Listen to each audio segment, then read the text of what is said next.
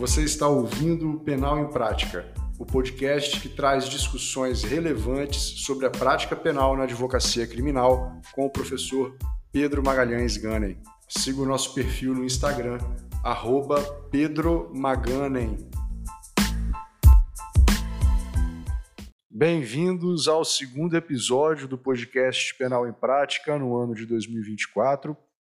E nesse episódio nós vamos mergulhar numa história real com reviravoltas e lutas por justiça na advocacia criminal. Então, prepare-se para conhecer os bastidores de um caso que desafiou a prescrição e a busca incansável pela verdade.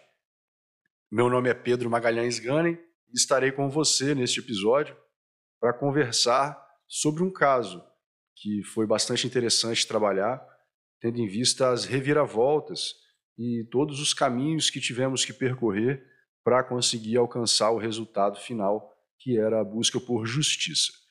O caso ele diz respeito a uma tentativa de homicídio.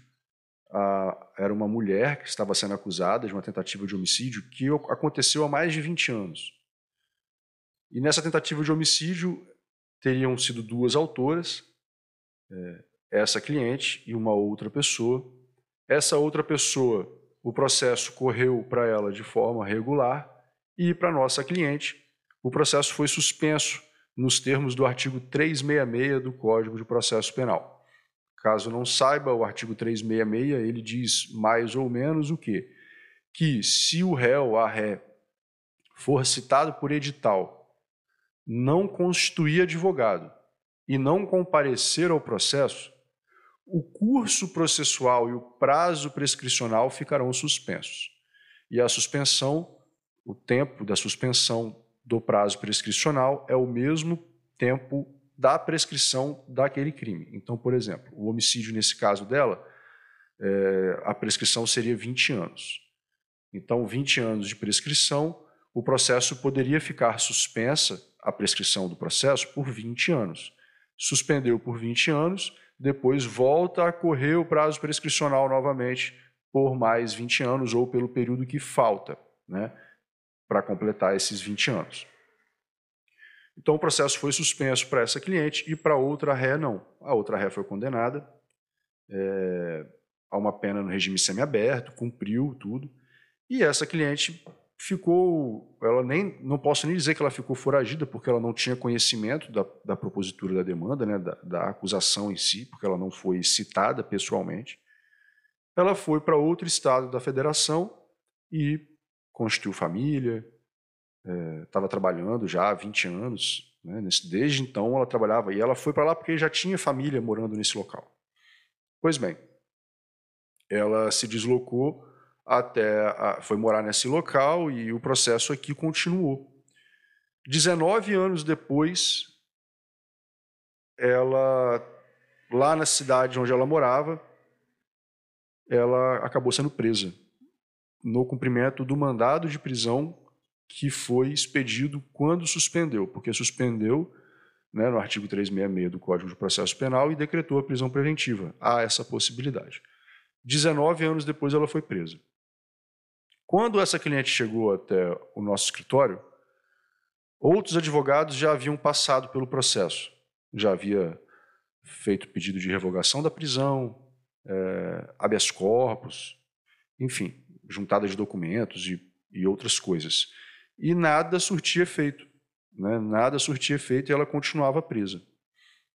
A família, então, é, desconstituiu o advogado anterior e nos constituiu para atuar no processo. E aí entra a necessidade de uma atuação é, dedicada. Esse processo ele era um processo muito antigo, grande, volumoso, é, confuso, porque muitas vezes até máquina de escrever ainda, algumas páginas, é, letras borradas, enfim, aquelas, aquele papel mais fino, tipo papel de fax, né? Eu não sei você aí da sua idade que está me ouvindo, mas se for mais novo, talvez não se recorde é, do que seja um fax. Né? Mas, enfim, é um papel fino, liso.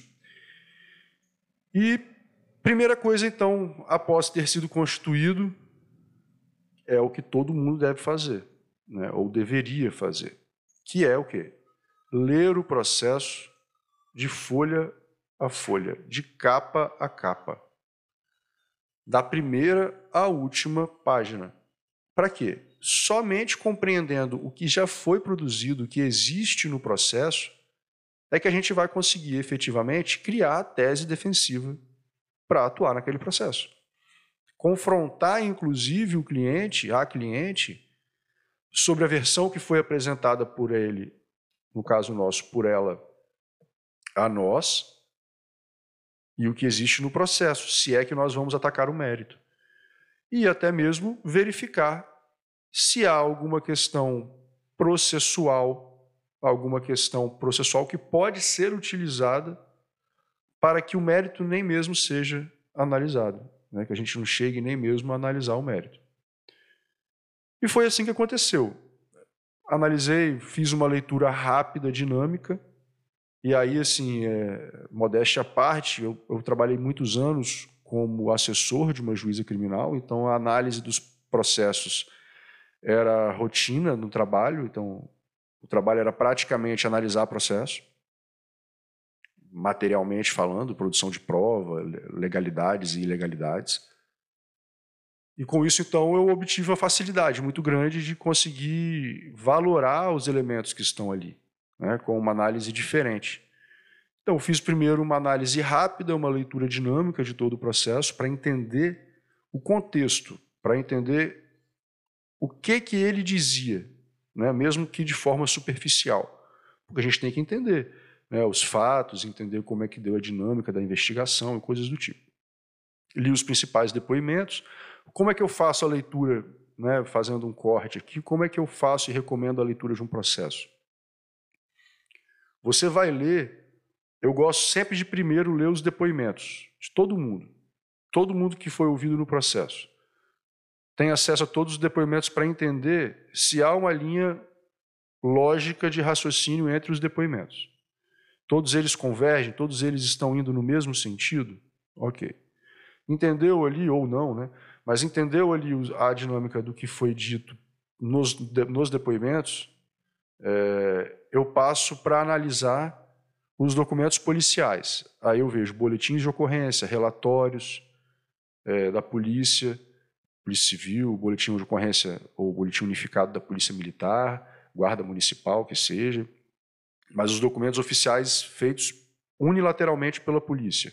Relatório de investigação, relatório de local de fato, né, de homicídio, por exemplo, é, fotos, enfim. Aí você parte para a prova policial feita pelo Estado. Você teve as provas que também foram produzidas pelo Estado, mas ditas por pessoas, né, depoimentos de pessoas, que são as provas testemunhais. Posteriormente, nós passamos, eu passo para análise das provas unilaterais produzidas especificamente pela polícia, que são os próprios relatórios de investigação, boletins e tudo mais, para você entender qual a linha de raciocínio da polícia e se ela está alicerçada nos depoimentos. Né, e posteriormente eu vejo as decisões judiciais até aquele momento lá e, e demais documentos. Então, para você entender, eu nem gosto muito de ler a denúncia logo de cara, porque a denúncia às vezes ela é um retrato, um corte de um, um fato, né, desconsiderando as, as circunstâncias gerais. Então, a denúncia, às vezes eu vou ler a denúncia no final da análise do processo para ver se a denúncia está dizendo o que o processo diz. É, eu converso com o processo primeiro, escuto o que ele tem para me dizer e depois eu vejo, vamos ver se o Ministério Público, na denúncia, ouviu a mesma coisa que eu. Né? Enfim. No caso dela, tinha muita coisa para analisar, porque nós já estávamos diante de um processo que tramitou contra a Corré e levou uma condenação, então nós tínhamos uma instrução completa contra ela que não se aproveitaria para minha cliente, porque eles não não fizeram colheita de, é, antecipada da prova para a então teriam que repetir todas as provas, mas a gente já sabia o caminho. É, teve júri, enfim, recursos e tudo mais. Então analisamos tudo isso. E posteriormente eu passei para a análise real do processo que era verificar os detalhes. Eu já tinha te, te dito aqui que eu analiso primeiro os depoimentos, depois eu analiso as provas unilaterais, depois eu vejo a denúncia, decisões e tudo mais. E por fim, que eu já entendi o processo que foi dito, o que não foi dito, o que foi decidido, as razões de decisão, dosimetria, no caso nosso, que já tinha uma dosimetria, para entender um espelhamento da pena para ela, passei para a análise minuciosa do processo. O que é a análise minuciosa do processo? É a análise daquilo que não é lido. A análise daquilo que todo mundo passa. Ou você lê uma certidão feita em um carimbo que está no verso da página 48, escrito à mão. Não, é difícil a gente ter atenção ao teor desses documentos, ao teor do que está ali. Só que, se está no processo, deve ser usado. Se está dentro do processo, tem alguma relevância. Uma certidão só é feita à mão, que seja no carimbo, não importa a forma, se tem que certificar algo. Certifiquei que juntei, certifiquei que remeti para não sei aonde, certifiquei que estou fazendo conclusão. São certidões. Certi certifiquei, certifiquei que entreguei para o advogado, para a defensoria pública, para o promotor, para a promotora, certo? Então, certidões, elas certificam algo que ocorreu dentro do processo e que são relevantes, porque caso não sejam relevantes, não necessitariam estar no processo. Né? E foi aí que eu encontrei o, a minha tábua de salvação. Dentro dessa análise minuciosa, é, no verso de uma das folhas da instrução, logo após a suspensão, porque vamos supor assim, que o processo, vamos imaginar, só para dar número redondo, tenha sido, o fato tenha sido em 2000, denúncia recebida também no ano de 2000, e a suspensão do processo ocorreu em 2001. Vamos botar uma data imaginária aí de julho de 2000, 2001. Foi a suspensão do processo. Então nós tivemos aí mais ou menos um ano de, de, de prescrição, correndo prescrição entre o recebimento da denúncia e a suspensão. Só que a, se a suspensão foi em julho de 2001, a minha cliente, ela espontaneamente compareceu ao cartório em setembro de, do mesmo ano, de 2001, e tinha uma certidão escrita. Assim, certifique do fé que fulano de tal compareceu em cartório e atualizou o seu endereço. Ponto. Não constava o endereço no processo, mas tinha essa certidão, a assinatura da minha cliente e a assinatura da chefe de secretaria à época. O que, que aconteceu então? Ninguém viu essa certidão. Porque na prática, o que, que teria que acontecer? A partir do momento, os requisitos para o 366 é citar por edital, não comparecer e não constituir advogado. Você tem três requisitos cumulativos. Os três precisam estar juntos. Os três precisam estar presentes. Não preencheu um dos três, não tem suspensão. Ou suspendeu e um desses três foi preenchido, revoga a suspensão, retoma o curso do processo. Então, nós deveríamos, a autoridade judicial à época, deveria ter analisado isso e, re, e, e retomado o curso do processo com o comparecimento dela. Porque ela compareceu ao processo, logo o processo não pode ficar suspenso. Ninguém reparou isso, o cartório provavelmente fez a certidão, botou o processo onde estava novamente. Posteriormente passou e foi passando, foi passando, tocou para outra ré e ninguém viu isso. Quando eu parei e olhei, eu falei, cara, mas a gente tem um erro aqui. Eu fiz essa análise. Se ela compareceu, não tem mais suspensão. Se não tem mais suspensão, deve retomar o curso do processo retroativamente, retroagindo lá para setembro de 2001, que foi quando ela efetivamente compareceu. E se fosse esse o caso, é, reconhecer a prescrição, porque já tinha mais de 20 anos ou é, 19 anos entre foi de suspensão, né, entre setembro de 2001 e quando foi feito o pedido, inclusive já tinha passado mais de 20 anos, porque ela foi presa no final da suspensão do prazo prescricional, quando o prazo ainda não tinha retomado, 19 anos depois. Logo, com a retomada do curso, ela teria em tese mais 20 anos de prescrição. Só que nós, ao identificarmos que ela tinha comparecido, nós percebemos o quê? Nós, nós percebemos que o processo estava prescrito que ela não poderia permanecer presa.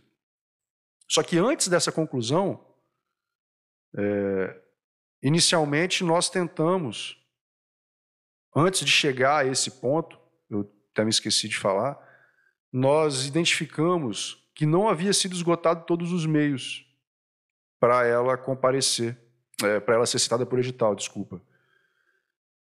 Não se buscou esgotar os meios de localização pessoal dela. Então, se não esgotou, ela não poderia ter sido citada por edital. Essa foi a nossa primeira tentativa, na verdade. Fizemos esse pedido para quê? Para reconhecer nula a citação por edital e, consequentemente, voltar o processo até aquela fase. Né? Porque, se é anulada a citação por edital, os atos subsequentes também são anulados. Consequentemente, a suspensão no 366 e a questão da liberdade provisória também é suspenso. É, confesso que, quando dessa primeira análise, nós ainda não havíamos é, identificado essa certidão. É, nessa análise minuciosa, essa certidão ainda não havia sido objeto de análise, que ela foi identificada posteriormente.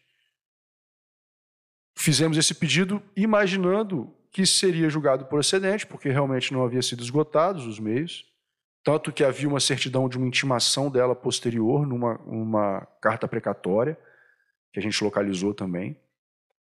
Então, ou seja, se ela foi localizada em outro processo, não se esgotaram os meios nesse, enfim. Esse pedido ele foi julgado improcedente, foi, foi negado o pedido, é, sob o fundamento de que, sim, ela, a, a citação era válida. E aí, a partir do momento que o juiz, nesse meio tempo entre o pedido e a decisão, nós continuamos, continuamos a análise e identificamos a certidão. Quando o juiz deu a decisão dizendo que a citação era válida e que deveria estar suspenso, nós retomamos, é, retornamos com uma outra petição dizendo justamente isso. Não, ok. Então, se a suspensão é válida, preenchendo os requisitos dela, ela só foi válida até setembro de 2001, ou seja, dois meses de suspensão. Deve retroagir e, com isso, retroagindo, é necessário soltar a ré por causa da prescrição e reconhecer a prescrição. O processo ficou concluído um tempão, a gente foi, despachou, voltou e nada. Até que veio, enfim, a decisão reconhecendo que realmente havia é, a necessidade de re reconhecer a, a retomada do curso do processo em setembro de 2001 e, consequentemente, na análise, é, reconhecer a prescrição, porque já havia passado mais de 20 anos entre o recebimento da denúncia e o fato, né, e, e aquele dia, quer dizer. Porque já havia passado o prazo de 20 anos entre o recebimento da denúncia e aquela data específica. E, consequentemente, então, o processo estaria prescrito. Confesso que, assim, a criação da estratégia ela nem foi complexa, porque é, você identificar o, o, erro, a partir da identificação do erro, você consegue é, criar a estratégia. A dificuldade aqui não foi, como eu disse, na criação da tese de requerer a prescrição. A dificuldade está no, no, no, no reconhecimento do erro na análise dos autos e identificar isso, porque outros advogados passaram pelo processo e não viram, assim como o juiz não viu, assim como o Ministério Público não viu, e não só um juiz e não só o Ministério Público, porque quantas pessoas passaram por esse processo durante esse período? E todo mundo analisando o processo, lendo o processo, ninguém viu uma certidão pequena que estava na, na, na, parte inicial, né, na parte superior de um verso de uma das páginas do processo. Fazendo com que então a rela permanecesse é, com, com, o curso do processo e o prazo prescricional suspensos indevidamente, chegando a ser presa por isso, sem que fosse possível realizar essa prisão, tendo em vista que já estava prescrito o processo quando ela foi presa. Né? Trouxe esse episódio para vocês hoje porque eu acho muito interessante falar sobre análise de processo é muito importante que a gente consiga é, entender a necessidade de efetivamente ler o que tem no processo, folha a folha, página por página, para que a gente consiga extrair então o que consta nele de verdade. porque a gente só vai conseguir criar uma tese forte e robusta se a gente efetivamente conseguir identificar todos os elementos do processo, tanto os elementos favoráveis quanto os desfavoráveis. Beleza? Muito obrigado pela companhia de sempre. Te espero no próximo episódio.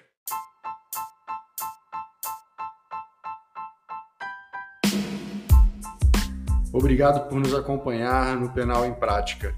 Se você gostou deste episódio, não deixe de conferir os outros já gravados. Um grande abraço.